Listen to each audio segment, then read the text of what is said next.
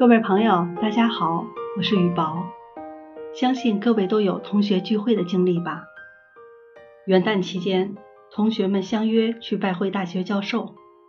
起初，大家都相谈甚欢。然而，说着说着，学生们便都转向了抱怨这一话题。同学们抱怨生活的压力和功课的负荷。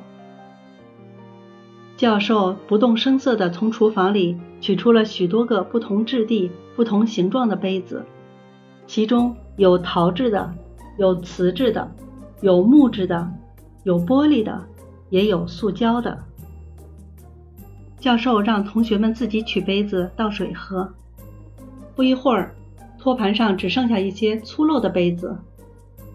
教授这时微笑着说：“你们选杯子的目的是什么？”学生们异口同声地说：“喝水呀。”教授又问：“既然是喝水，那为什么你们在意盛水的器皿呢？随手拿一个不就可以了吗？”同学们被问得哑口无言。这时，教授正色说道：“主副不分，而又什么都想一手抓的心态，正是造成压力的主因。”你们喝的是水，却执意要选美的杯子，甚至在选不上好的杯子时，心生怨意。你们已经忘记自己最初的梦想是什么了。